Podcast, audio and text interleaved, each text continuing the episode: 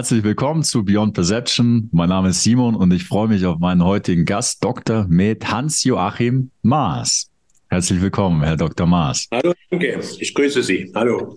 Ja, um Sie ganz kurz vorzustellen, Sie sind Psychoanalytiker, Psychotherapeut und Psychiater mit, soweit ich weiß, über 50 Jahren Erfahrungswissen. Sie leiten die Stiftung Beziehungskultur und das Corina Institut für Tiefenpsychologie und psychosoziale Prävention.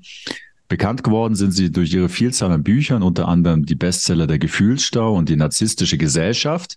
Und äh, ja, mit den Ursachen des gesellschaftlichen Unfriedens haben sie sich auch mit den Büchern Angstgesellschaft, Corona-Angst, was mit unserer Psyche geschieht, auseinandergesetzt. Und ihr aktuelles Buch ist Friedensfähigkeit und Kriegslust. Also ich freue mich auf das Gespräch. Schön, dass das klappt. Okay, ja, gut. Ähm, sie wurden im Zweiten Weltkrieg geboren. Und Sie schreiben in Ihrem aktuellen Buch, dass aus dieser oder aus Ihrer Frühtraumatisierung auch der unbeirrbare Friedenswunsch als wesentliches Lebensziel entstanden ist. Und also die Kernbotschaft, die ich immer wieder von Ihnen höre, nie wieder Krieg. Und ähm, ich würde gerne Bezug nehmen auf Ihr letztes Buch. Ja, was, was müssen wir verstehen in Bezug auf, also ich schreibe von Friedensfähigkeit und Kriegslust. Warum haben Sie nochmal ein Buch geschrieben? Ja, Sie äh, erinnern ja jetzt sozusagen an meine Frühgeschichte, die ja äh, tatsächlich mit äh, Kriegserlebnissen und den, der Nachkriegszeit, der Bedrohung, der Angst, der, äh, dem Hunger und ähm, zu tun hat. Und ähm, meine ganze Kindheit war im Grunde genommen dadurch ähm, beeinflusst, verstehen zu wollen, was ist denn da eigentlich passiert Wieso hat man Krieg gemacht? Wieso sind die Deutschen zum Teil, wie ich dann erfahren musste, auch begeistert in den Krieg gezogen? Wieso haben sie toleriert, dass ein ganzes Volk, die Juden, vernichtet werden? Also wie kann ein Volk in einen solchen Zustand kommen, ähm, zu töten und sich auch selbst töten zu lassen? Also ähm, das hat mich geprägt, das hat möglicherweise auch meinen Berufswunsch dann äh, beeinflusst, denn in der Kindheit und Jugend, wo man sich dann auch mit den Eltern auseinandersetzt, mit den Autoritäten, hat es für meine Begriffe nie eine wirkliche Klärung dieser Fragen gegeben. Weshalb Krieg? Ähm, es, man wurde, äh, man wurde, äh, es, es, wurde ausgewichen vor diesen Fragen. Und äh, in meinem Beruf habe ich dann versucht herauszufinden, was mit Menschen passiert, ähm, oder was sein muss, damit sie friedfertig leben? Oder was ist passiert, wenn sie feindselig oder gar gewalttätig werden? Ich bin aus allem, was ich ähm, von Menschen weiß und natürlich auch äh, in meinem Beruf äh, gelernt habe, davon überzeugt, dass wir Menschen im Grunde genommen als soziale Wesen ein Grundinteresse, ein Grundbedürfnis haben, im Guten miteinander auszukommen. Also sich zu ergänzen, sich zu helfen, sich zu verstehen und, und das ähm, alles andere, also zu kämpfen gegeneinander oder gar feindselig zu werden, immer ein Ausdruck von Störung, letztlich von Erkrankung, von psychischer, sozialer Erkrankung ist. Und das ähm, hat mich dann ähm, danach forschen lassen, welche Bedingungen müssen sein, damit Menschen friedensfähig äh, bleiben können, so nach ihrem Grundbedürfnis.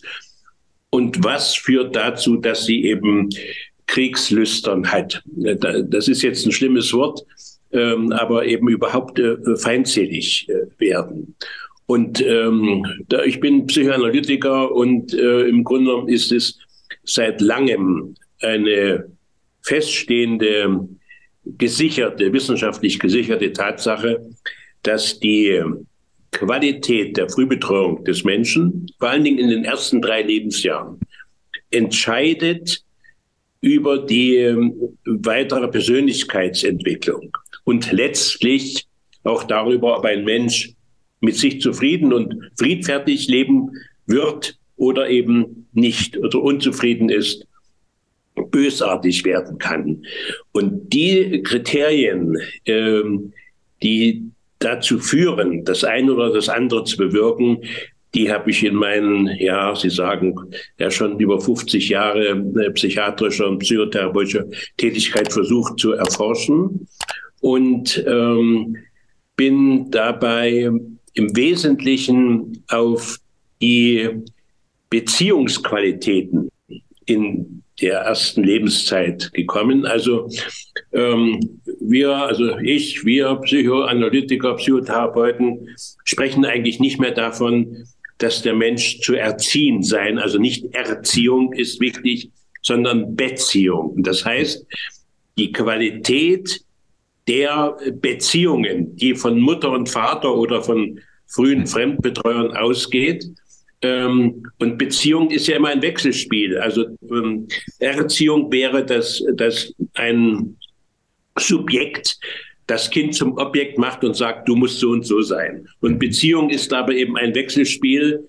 Wie beeinflusst das Kind die Eltern? Wie beeinflusse ich als Mutter oder Vater ähm, das Kind? Und diese Qualitäten habe ich äh, äh die ganzen Jahre versucht, ähm, äh, sag mal, äh, zu differenzieren und äh, beschreiben zu können und bin dabei auf vier wesentliche väterliche und mütterliche Qualitäten gestoßen, die dafür verantwortlich sind. Wenn Sie wollen, können wir darüber sprechen, aber ich will das erstmal nur mhm. allgemein sagen, die dafür verantwortlich sind, wenn diese ähm, Beziehungsqualitäten gut sind, dann wird der Mensch mit sich in Frieden sein und damit auch mit anderen Menschen in Frieden sein können.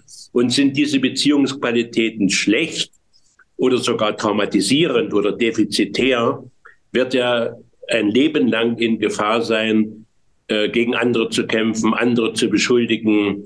Ähm, also im Grunde genommen ein, ein ähm, äh, gewalttätiges, böses, sozial böses, äh, vorwurfsvolles äh, Leben zu führen.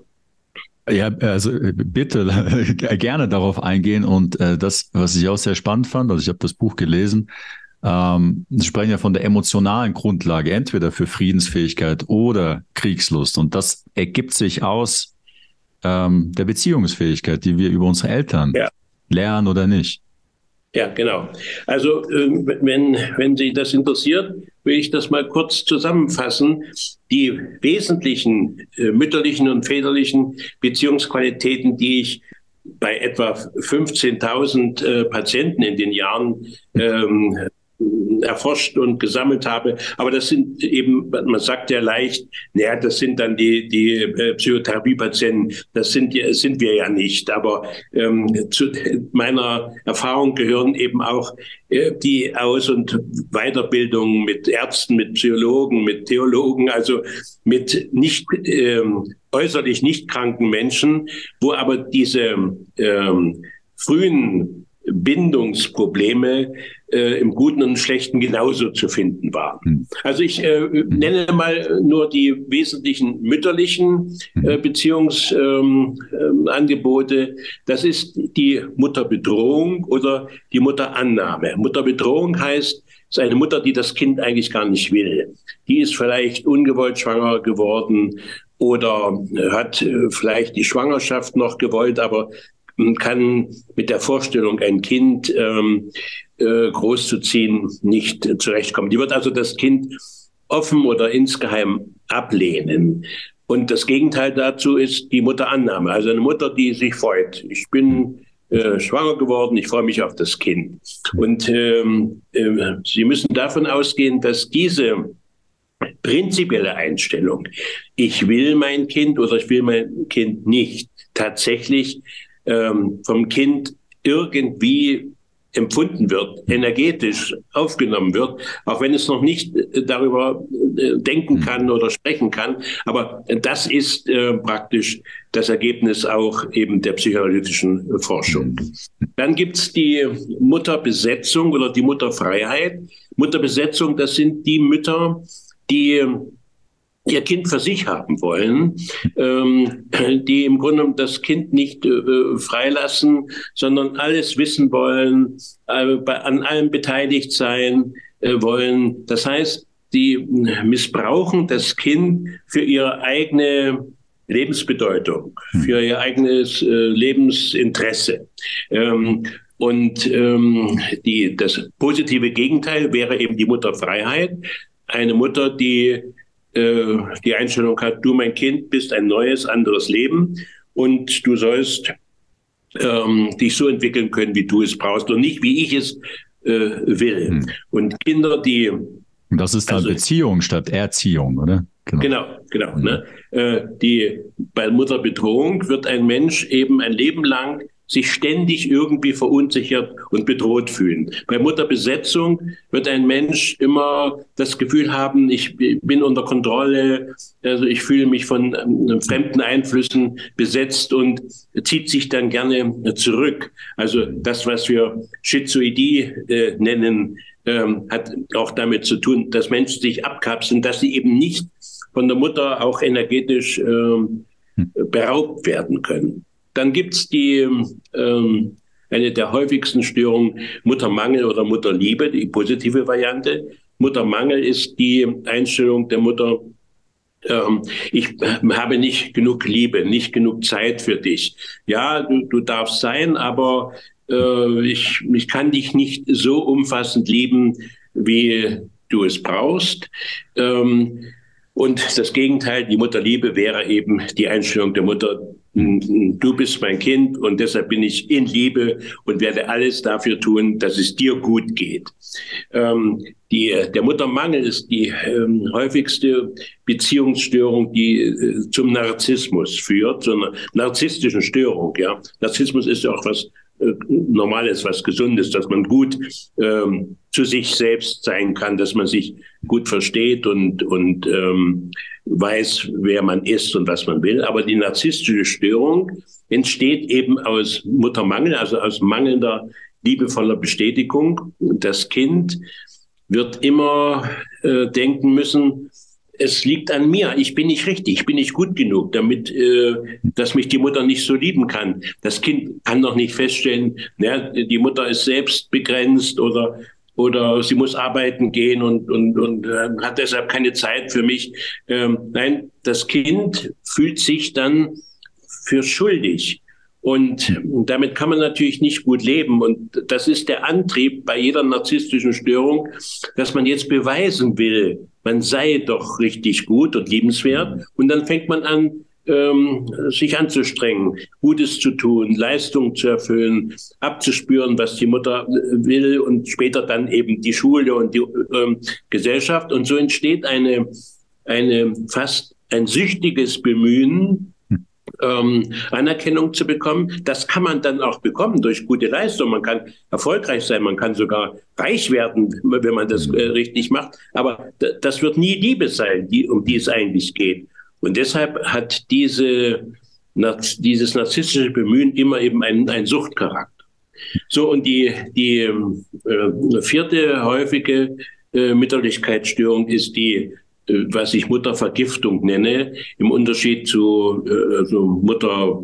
Äh, Autonomie und, und äh, Muttervergiftung ist die Einstellung der Mütter. Sagt du, ja, mein Kind, äh, ja, ich, ich mag dich, bin auch froh, dass es dich gibt, aber du musst so sein, wie ich dich haben will, wie ich dich erwarte. Das heißt, das Kind wird von Anfang an so behandelt, dass es möglichst herausfinden soll, was die Mutter möchte, was der Mutter gut tut.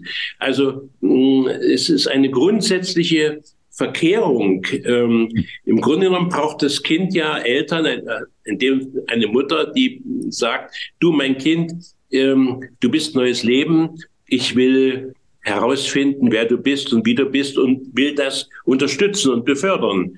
Aber das Gegenteil, die Muttervergiftung, wäre die Einstellung, ja, ich kann dich nur gern haben, mein Kind, wenn du dich so entwickelst und so verhältst, wie mir das gefällt.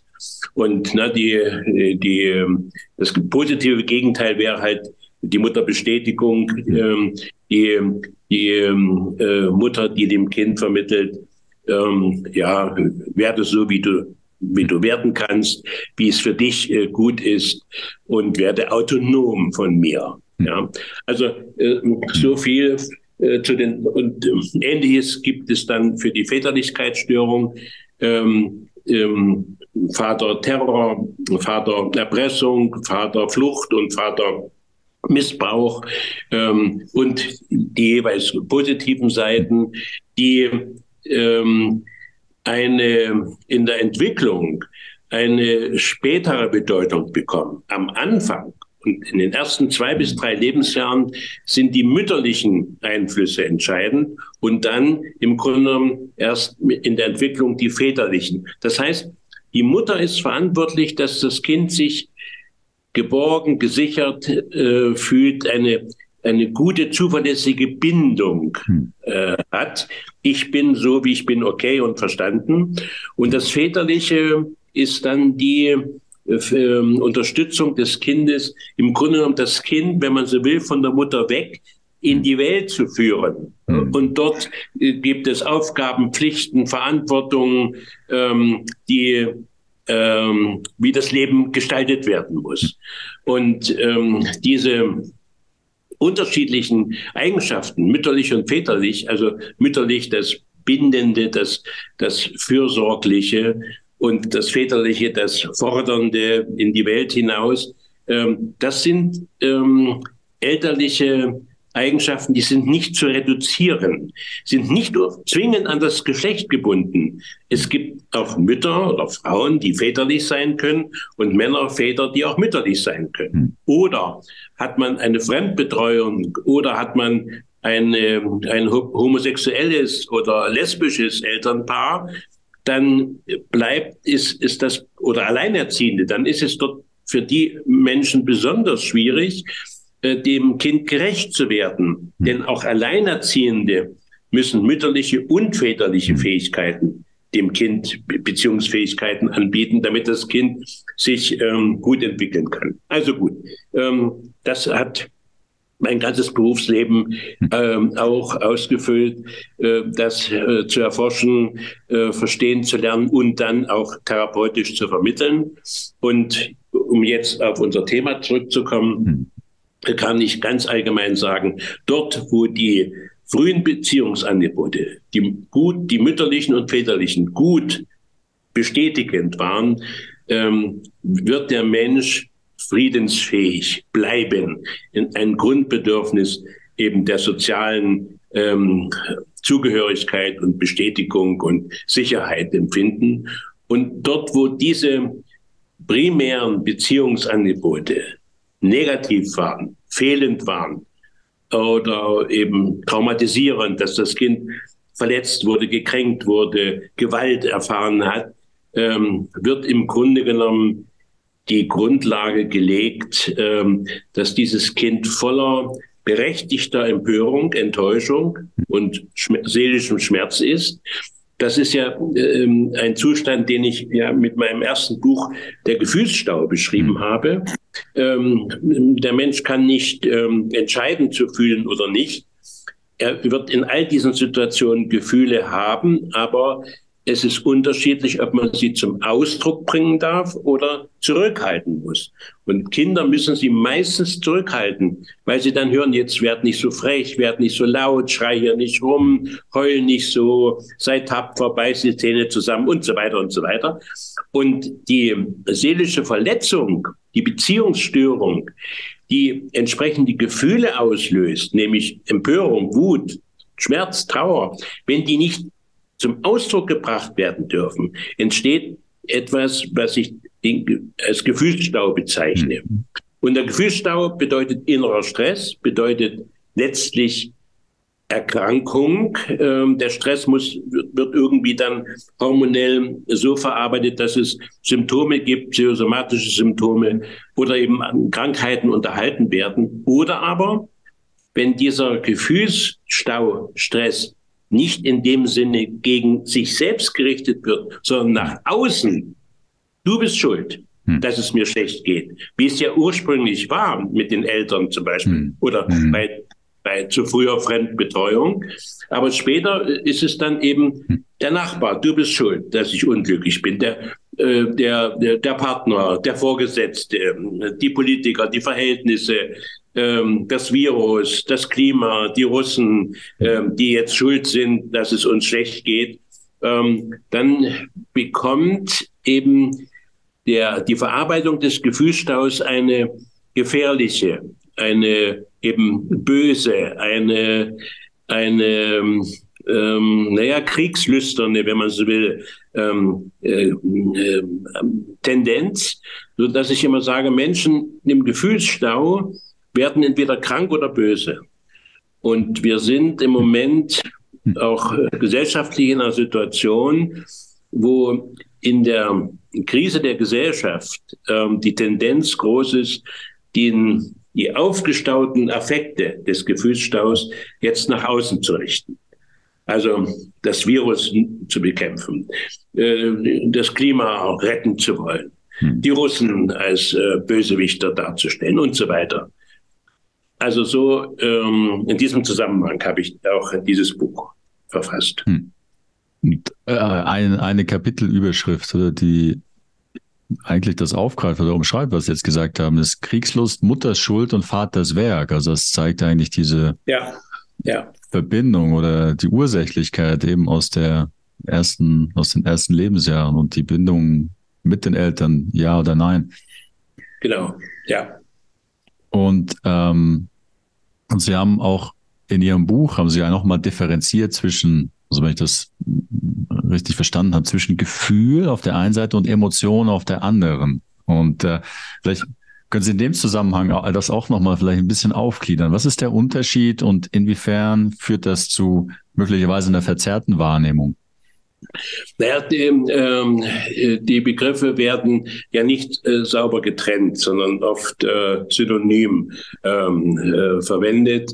Ähm, vielleicht ist es gut zu äh, verstehen, dass ähm, das Gefühl äh, eben der momentane Ausdruck äh, ist ähm, eben eines gefühlshaften Zustandes. Also ich weine, ähm, ich, ich habe Angst, ich äh, äh, bin ärgerlich, ich bin wütend. Äh, das sind ja praktisch dann die Gefühle, die man, die man ähm, äußerlich äh, wahrnehmen kann, die man zum Ausdruck bringt.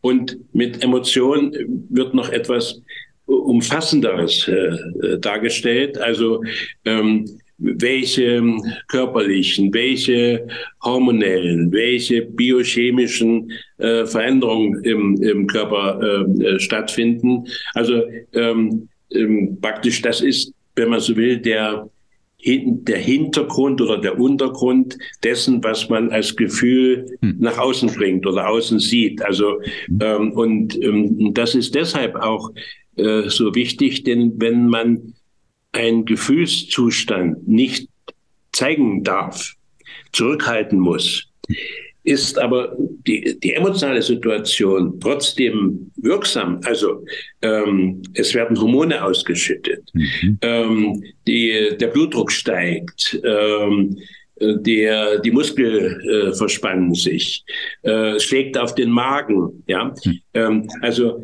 ähm, das heißt, die emotionale Gesamtreaktion ähm, ist trotzdem vorhanden, auch wenn man das Gefühl nicht zeigen darf, wenn man es zurückhalten muss. Und wenn ich das mal jetzt außerhalb von äh, Krankheitsvorgängen beschreibe, stellen Sie sich vor, äh, Sie sitzen im Auto und ähm, erleben eine unangenehme Situation, eine ärgerliche oder gefährliche Situation. Da sind Sie im Grunde genommen ja verpflichtet, das Gefühl zu beherrschen, ähm, ne, um, um sich selber oder andere nicht in Gefahr zu bringen, wenn sie gerade ähm, beim Fahren sind. Aber emotional bleibt möglicherweise ein stundenlanger äh, Prozess der ähm, Ausschüttung von Hormonen, äh, von Adrenalin zum Beispiel, oder eben ähm, man bleibt angespannt. Das ist ja dann ein ähm, Zustand, den man jetzt nicht nur beim Autofahren, sondern auch im Leben, wenn man ständig im Stress ist, ähm, aber das nicht ähm, zum Ausdruck bringen darf, nicht abreagieren, nicht abführen darf, dass dieser chronische Stress dann eben die Fülle ähm, von ähm, psychosomatischen Symptomen macht, weil äh, das äh, psychosomatische Symptom im Grunde genommen dann den emotionalen Zustand zum Ausdruck bringt. Die innere Spannung, die, die ähm, aktivierten äh, Hormone müssen verarbeitet werden. Und wenn sie nicht als Gefühl zum Ausdruck gebracht werden, werden sie eben zum Beispiel hm. psychosomatisch mit Kopfschmerzen, Muskelschmerzen, Übelkeit, Erbrechen, Durchfall äh, verarbeitet. Ja, also das, das ist schon eindrücklich, was, was Sie schreiben oder auch jetzt sagen. Also eigentlich die Kausalität des Frühstörung, Gefühlsstau, entweder auch Erkrankung oder also nach ja. innen, eigentlich Aggression nach innen oder Bösartigkeit, Aggression nach außen. Und äh, gibt auch ein Zitat in Ihrem Buch oder beschreiben, um Kriege führen zu können, braucht es viele Frühgestörte. Und ja. Sie gehen natürlich auch viele äh, Dynamiken ein, die so in unserer Gesellschaft so gerade passieren, oder?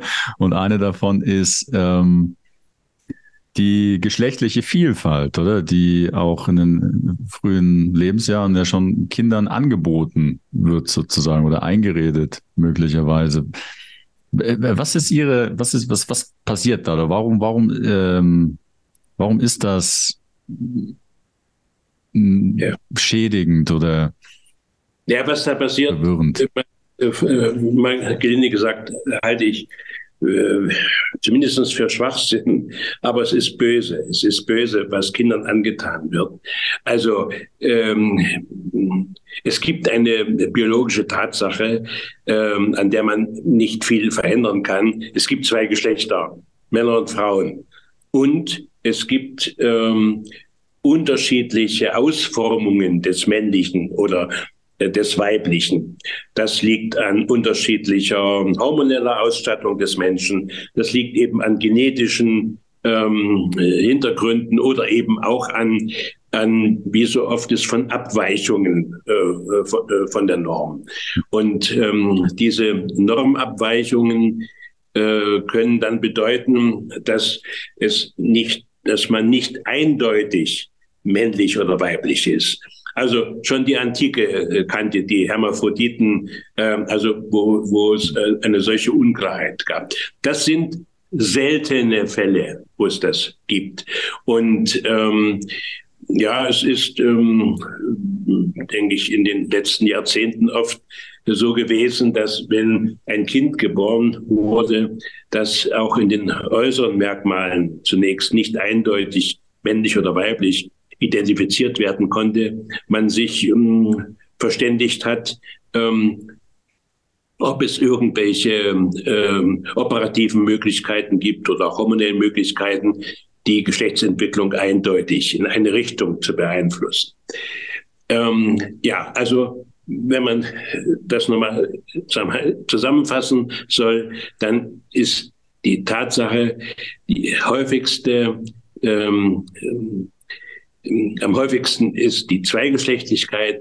Äh, es gibt Männer und Frauen und es gibt dazwischen einige wenige, sagen wir mal, Fehlbildungen oder Abweichungen, ähm, wie das ähm, mit, mit allen ähm, biologischen Situation der Fall sein kann. Also ähm, man wird mitunter auch mit äh, veränderten äh, Füßen oder Händen äh, oder Rücken und so weiter äh, geboren. Ja, das, das sind äh, dann Abweichungen, die ähm, mitunter traurig sind, bitter sind, belastend sind und wo auch medizinische Hilfe durchaus sinnvoll sein kann.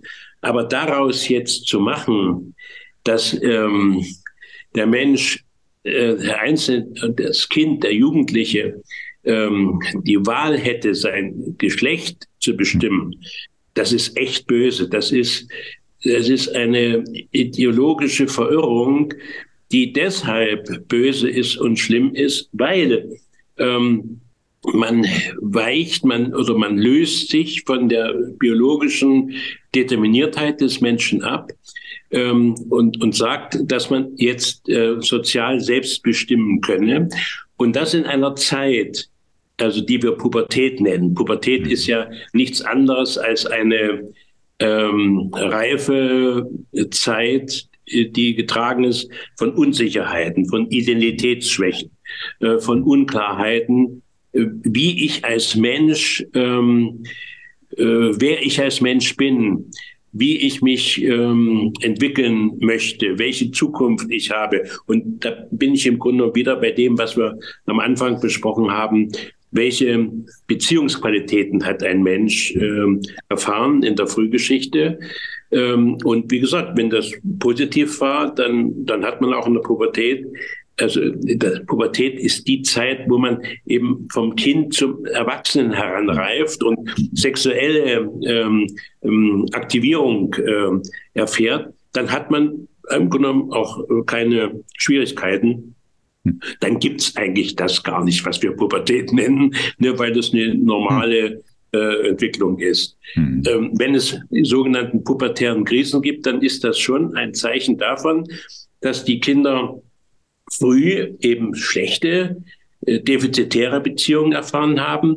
Und dann, wenn sie erwachsen werden, also es ist ja so 12 bis 13, 14 bis 15 Lebensjahr, ähm, wo sie ähm, auch sich aus ihren bisherigen Bindungen ablösen und um ihr eigenes Leben allmählich zu finden, haben sie natürlich Schwierigkeiten, weil sie darauf nicht gut vorbereitet sind. Keine sichere Identität, keine sichere Bindung, keinen Selbstwert in dem Sinn hatten, dann wird das, was wir Pubertät nennen, eben zu einer schwierigen Zeit, weil man jetzt die, die bisherigen schlechten oder falschen oder defizitären Erfahrungen irgendwie äh, erkennen muss, verändern muss, damit man ein möglichst gutes eigenes Leben finden kann.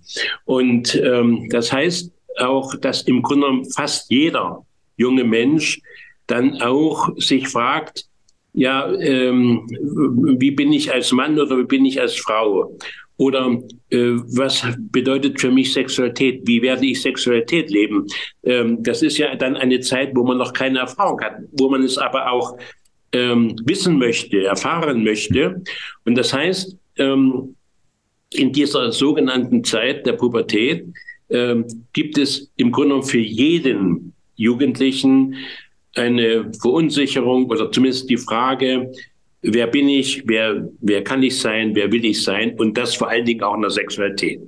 Und wenn man jetzt äh, diese normale Entwicklungsphase, die immer, wie gesagt, eine gewisse Verunsicherung bedeutet, mehr oder weniger, wie gesagt, je nach den frühen Erfahrungen, ähm, so ideologisch aufbauscht, dass man sagt, das ist die Zeit, wo du jetzt entscheiden kannst, zum Beispiel auch männlich oder weiblich oder viele, viele andere Formen der sexuellen Identität äh, zu finden, dann wird im Grunde genommen die normale Identitätsunsicherheit dieser Zeit ideologisch missbraucht ähm, und dem Kind irgendeine eine äh, Verantwortung zugeschrieben, er, er solle nun praktisch in der Vielfalt der Möglichkeiten ähm, seine Identität bestimmen. Ähm, das ist also wirklich, das ist in meinen Augen böse, weil da eine erhebliche Verunsicherung ähm, vieler ähm, junger Menschen geschieht. Sie brauchten stattdessen eben eine verständnisvolle, einfühlsame Begleitung, ähm, die ihnen hilft, die Fragen, die jeder junge Mensch an sich und das Leben hat, nun auch stellen zu können und, und darüber nachdenken zu können und, und nicht eine von außen gegebene Zurichtung zu erfahren. Du musst das und das jetzt ähm, sein. Und äh, wie wir wissen, hat die äh, Tendenz äh, junger Menschen, ähm, ähm, eine, eine geschlechtliche Verunsicherung zu erleben und sich auch umwandeln zu lassen, medizinisch äh, zugenommen, äh, in einem Ausmaß, das erschreckend ist. Und wenn, wenn dann tatsächlich die Medizin mitmacht, also das war bisher ähm, unter strengster Kontrolle, dass man das sehr genau hat prüfen wollen und müssen, ähm, ist das jetzt eine äh, psychosoziale Verunsicherung, die normal ist, oder gibt es eine wirkliche hormonelle und körperliche ähm, Störung, äh, die eventuell medizinisch ähm, behandelt oder äh, beeinflusst werden muss. Das war sehr streng bisher und jetzt wird das dadurch aufgeweicht, sodass sehr viele junge Menschen das Gefühl haben, ich bin nicht im richtigen Geschlecht, ich muss das jetzt ähm, äh, verändern. Und wenn man dann in dem Falle hormonellen Einfluss nimmt oder sogar äh, äh, letztlich äh, operative Veränderungen vornimmt, äh, kann das schwerwiegende Folgen haben. Jedenfalls, ich habe in meiner Praxis auch ähm, einige Menschen kennengelernt, die nach einer Geschlechtsumwandlung ähm, schwerste Krisen, schwerste Depressionen, ähm, suizidale Zustände gehabt haben, weil ähm, man den Irrtum verfallen war, man selbst und dann die, die einen da beraten oder gar behandelt haben operativ, äh, die glaubten, äh, mit diesen äußeren Veränderungen sei das Problem dieses Menschen zu lösen. Mhm. Nein, es ist aber ein innerseelisches, ein entwicklungspsychologisches Problem. Der Mensch hätte ähm, einfühlsame, ähm, äh, einfühlsames Verständnis gebraucht. Eben gerade wieder äh, in dem Sinne, wie sehr ist derjenige in seiner Frühgeschichte von sich entfremdet worden und, und, und schlecht, in schlechten Beziehungen aufgewachsen. Also Sie, Sie haben jetzt mehrfach Verunsicherung erwähnt, ist das ein Resultat eigentlich von Gefühlsstau. Ja, ja. Und, und vielleicht auch ja. noch etwas anderes, was Sie ähm, auch in Ihrem Buch erwähnt haben, oder dass ähm, Sexualitätsunterdrückung oder Sexualerziehung historisch immer wieder missbraucht wurde, eigentlich als Untermauerung von Herrschaftsanspruch oder als Herrschaftsmittel selber, zum Beispiel die Kirche. Ist das dann auch also auch die, den Zusammenhang zwischen Sexualitätsunterdrückung oder Erziehung und Gefühlsstau.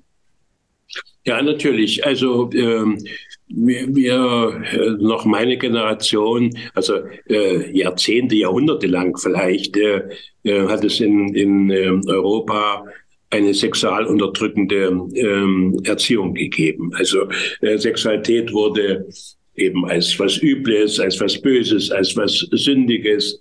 Ähm, da hat die, die christliche Kirche auch eine, einen sehr negativen Einfluss äh, äh, genommen. Ähm, und äh, ne, wir, wir, wir kennen ja das äh, dann auch in den ähm, Missbrauchsfällen, auch in der äh, katholischen, auch in der evangelischen Kirche. Also äh, wie sehr äh, der Umgang mit Sexualität ähm, auch über Jahrhunderte ähm, schwer beeinflusst, negativ beeinflusst war. Ähm, und ähm, das hat eben äh, dazu geführt, dass auch äh, viele Menschen in ihrer sexuellen Entwicklung unsicher geblieben sind oder immer auch ein schlechtes Gewissen hatten, wenn sie sexuelle Bedürfnisse hatten. Äh, wenn man sich überlegt, auch in meiner Jugend äh, galt noch mancher, der äh, onaniert hat, masturbiert hat, als jemand, der, der ist ganz schlechter Mensch oder das hat ähm, äh, Folgen, also Rück, Rückenmarkserweichung äh, oder solche Sachen, muss man sich mal vorstellen. Äh, das, hat, das ist noch nicht so lange her, dass es so etwas gegeben hat. Ähm, also ähm, die die Sexualunterdrückung äh, und damit die Verunsicherung und die Hemmung äh, von Menschen, ihre Sexualität ähm, freizulassen, zu leben, genussvoll zu leben, verantwortlich zu leben, äh, ist eine wesentliche Quelle für viele ähm, psychische und psychosoziale Erkrankungen und Störungen. Also ähm, ich bin ja ein Anhänger von Wilhelm Reich, der ähm, ja über, über diese ähm, Situation sehr viel geforscht und geschrieben hat ähm, der auch deutlich gemacht hat, wie sehr sexuelle Lust, also ähm, der Orgasmusreflex, den er auch ähm, psychisch und körperlich untersucht hat, ähm, wie sehr sexuelle Lust und Entspannung dem Menschen hilft, gesund zu bleiben. Also man kann sagen, wer, wer äh, keinen guten, regelmäßigen Sex hat, muss praktisch krank werden. Und andersrum, äh, wer, äh, wer ähm, gute sexuelle Entspannung hat und das idealerweise natürlich auch in einer liebevollen Beziehung, der tut sehr viel für seine Gesundheit und für den Frieden auf der Welt. Ne? Also weil, weil der nicht in, in einen äh, Gefühlsstau äh, nur durch sexuelle Hemmung äh, kommt. Also ähm, vor diesem Hintergrund äh, war es aus meiner Sicht schon sehr äh, hilfreich, dass es da eine Liberalisierung gab, dass man ähm, die Sexualität eben aus dem Sündigen, aus dem Bösen, aus dem Schlechten, aus dem Versteckten hm. herausgeholt hat. Ähm, es ist ähm, aber diese Liberalisierung des Sexuellen, die mit der 68er Bewegung stattgefunden hat, hat aber ähm, eines nicht vermocht. Also es ist auf der Symptomebene geblieben, ne? dass man alle möglichen sexuellen Praktiken und und ähm, das ähm, also Bilder, Filme, die Pornografie und so, das hat ja alles ähm, dazu beigetragen, dass es einen anderen Umgang äh, mit der Sexualität gab. Aber es hat meiner Erfahrung nach keine wirkliche Hilfe gegeben, wie man wirkliche sexuelle Lust erleben kann. Ich habe ja in einem Buch die, die Liebesfalle und, und die, die Lustschule, neue Lustschule, versucht, das ähm, zu beschreiben, wie wichtig ist eine körperliche Lust, also eine orgastische Lust, aber eben auch eine Beziehungslust. Und wenn ich wieder zurückdenke jetzt an das, was wir besprochen haben, die frühen Beziehungsstörungen, die sind natürlich auch eine Quelle, dass man später auch in, in der Sexualität keine äh, gute, freie äh, Entspannung finden kann, ähm, weil man ähm, das auch nicht in die Beziehung bringen kann. Da bleibt man bleibt man schamig oder vorwurfsvoll oder angstvoll und so weiter. Also ähm, Einerseits ist die äh, Liberalisierung ein großer Fortschritt, andererseits ist aber die, die Grundlage der Bedeutung der Sexualität in ihrer äh, Lustfähigkeit, also Orgasmusfähigkeit, nicht wirklich ähm, verstanden oder zumindest äh, vermittelt und gelehrt worden. Und was jetzt bis, äh, passiert, ist im Grunde genommen die Zuspitzung dass man glaubt, ähm, es ginge um sexuelle Orientierung oder gar nur um sexuelle Praktiken, ähm, um praktisch die, die Schwierigkeiten, die Behinderungen, die Fehlentwicklung, die Menschen haben oder nehmen mussten, ähm, in Ordnung zu bringen. Also äh, das wird alles noch schlimmer. Also hm. äh, wenn man denkt, man, man muss nur seine sexuelle Praktik ändern, dann ähm, äh, werden die Schwierigkeiten, die man hat, ähm, äh, anders. Nein, ähm, das ist wirklich äh, auf der Symptomebene eine eine, ein Irrtum, eine Verwirrung. Ähm, es geht um die Beziehungsfähigkeit, um die emotionale und körperliche Lustfähigkeit, die müsste vermittelt werden und nicht den Kindern eingeredet werden, du musst dein, dein, dein Geschlecht finden oder du, du musst ähm, sexuelle Praktiken ähm, ähm, unterschiedlich ähm, ausnutzen oder finden oder benutzen. Ähm, das ist der falsche Weg. Hast du satt, in einem Korsett von Regeln und Abhängigkeiten paralysiert zu sein vor Zweifeln oder Sinnlosigkeit, keinen Ausweg zu sehen, in deinem Job abgestumpft vor dich hinzudümpeln oder abzurackern, zu glauben, dass mit dir was falsch ist? Oder einfach in der Konformitätssuppe mitzustimmen, sprich, dein Leben mit Abwarten zu verblempern. Wenn das so ist, bist du genau richtig beim Kurs Die Kunst des Erschaffens geht es genau darum, aus deiner Trance aufzuwachen und dir ohne Zweifel zu offenbaren, welch unglaublich kreativer Geist in dir steckt, dich mit deiner einzigartigen Intuition wieder zu verbinden und dir kraftvolle kreative Werkzeuge zu geben, die dich ermächtigen, dein Leben unabhängig von den Umständen so zu gestalten, wie du es liebst.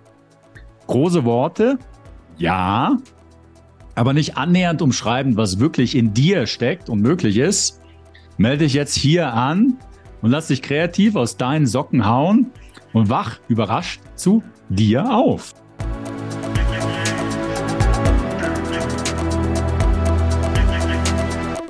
Das, und den Satz, äh, den habe ich mir notiert, weil ich den sehr eindrücklich fand. Das ist ja eigentlich dann dieses Paradox, was Sie schreiben. ganz körperliche Orgasmusfähigkeit ist der natürlichste Weg, Gefühlsstau abzuführen. abzuführen. Ja. Also. Ja. Ja. da kann man, da kann man sehr viel äh, dazu sagen. Also äh, wenn es ein, äh, also frühe Entfremdung, ähm, hm. ähm, eine, eine defizitäre oder, oder verletzende frühe Beziehung, Gefühlsstau, ähm, und Gefühlsstau, der nicht äh, zum Ausdruck, also nicht aufgelöst wird, führt ja immer auch zu muskulären Anspannung. Das heißt, ähm, die Gefühle werden vor allen Dingen durch Muskelanspannung zurückgehalten. Ja, man wird steif. Ja, äh, genau. Also ähm, wenn ich in, in der Behandlung ähm, ähm, gesehen habe, dass ein Mensch Ärger empfindet oder in Wut kommt, äh, weil er über belastende Lebenserinnerungen ähm, berichtet oder sich überhaupt erinnert, dann äh, merkt man seine körperliche Anspannung. Und wenn man dann hilft, dass derjenige auch seine Empörung, seine Wut auch körperlich zum Ausdruck bringen kann. Ich habe dafür haben wir in der Klinik einen großen Lumpensack äh, entwickelt, auf dem man dann schlagen kann oder ja. gegen den man treten kann, ja. ähm, um, um diese, diese Anspannung ähm, eben ähm, aufzulösen, abzuführen. Das ist nicht äh, dann ein für alle Mal, aber für die Situation der Erinnerung an ein kränkendes, verletzendes Erlebnis. So. Wenn das aber überhaupt nie geschieht, dass solche auch motorischen Entladungen möglich sind, bleiben die Muskeln verspannt. Das ist ja dann auch eine der Quellen, weshalb wir Rückenschmerzen kriegen, Kopfschmerzen haben, Gelenkschmerzen haben, eben durch eine muskuläre Dysbalance, um hm. eben chronische Verspannung.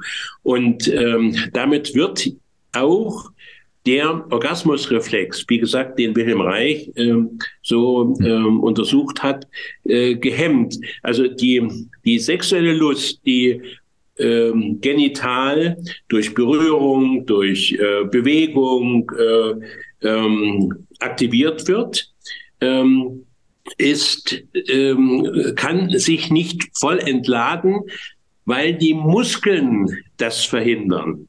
Man, man, wenn man angespannt ist, und äh, das kann man, äh, wenn man Menschen mit sexuellen ähm, Problemen dann äh, befragt und, und, mit ihnen daran arbeitet, dann ähm, ähm, sagen die einem, dass, es, dass sie bemerken immer, wenn es lustvoll wird, verspannen Sie, halten Sie mhm. zurück, ja.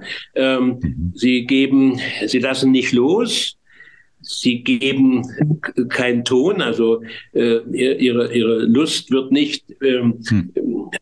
Tönen zum Ausdruck gebracht. Sie haben Angst, äh, sie schämen sich und so weiter. Hm. Und damit wird im Grunde genommen die eben eine ganz körperliche ähm, muskuläre Entladung, der durch die genitale äh, Bewegung ähm, ähm, ausgelöst wird, nicht zum Abfuhr, äh, zur, Ab, äh, zur Abfuhr gebracht. Also man muss loslassen können, man muss Ton geben können, man muss lustvoll schreien können, damit sich praktisch die Lustwelle, äh, Lustwelle hm. Die sich genital, die ähm, aufgebaut wird durch den Sexualverkehr, dass die sich auch entfalten kann. Und das äh, ist nirgendwo wirklich gelehrt worden. Jedenfalls wäre das hm. ein wichtiges ähm, äh, Thema, äh, auch Kindern und Jugendlichen nahezubringen, hm. ähm, im, ähm, statt sie zu irritieren,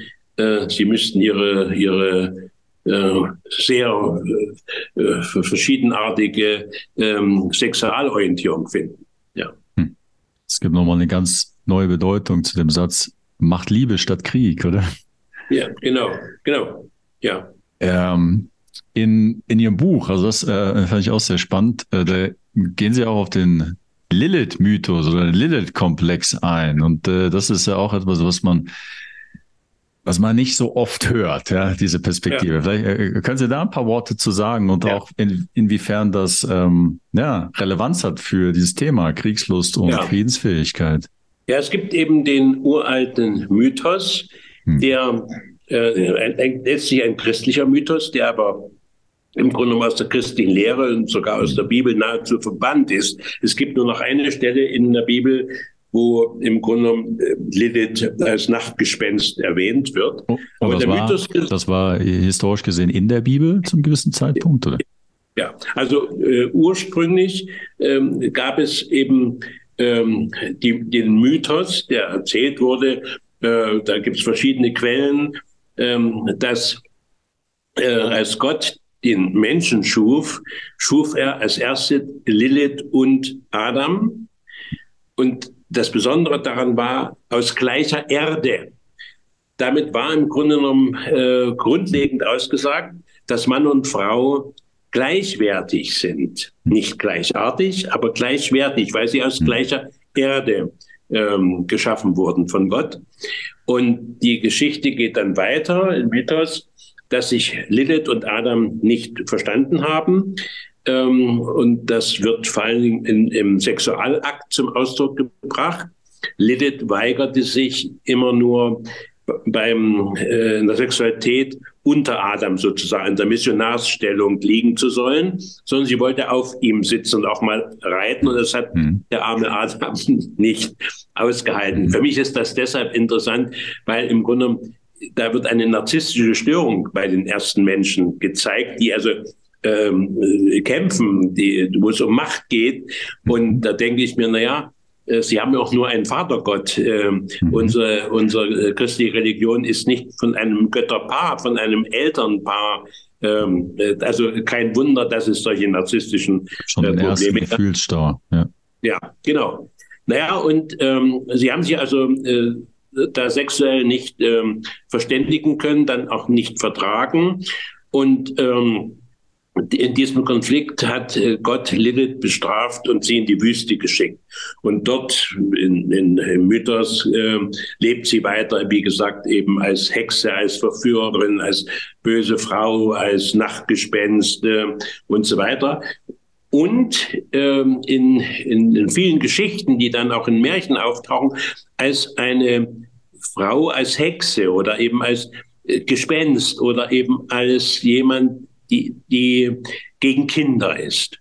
Und ganz kurz, wie die Geschichte weitergeht, wissen wir. Mhm. Adam ist traurig geworden, depressiv geworden, da hat sich Gott seiner erbarmt und hat mhm. nun aus seiner Rippe von ihm die Eva geschaffen. Und von daher ist unser ähm, Bild der, der, der, von Mann und Frau eben geprägt mhm. worden. Die Frau ist eben nur aus einer Rippe äh, äh, von Adam. Das sind also nicht ähm, gleichwertig, gleichrangig. Ähm, und ähm, so steht dann eben äh, Eva mehr für die für äh, Küche, für Kinder, für Kirche, so, ne?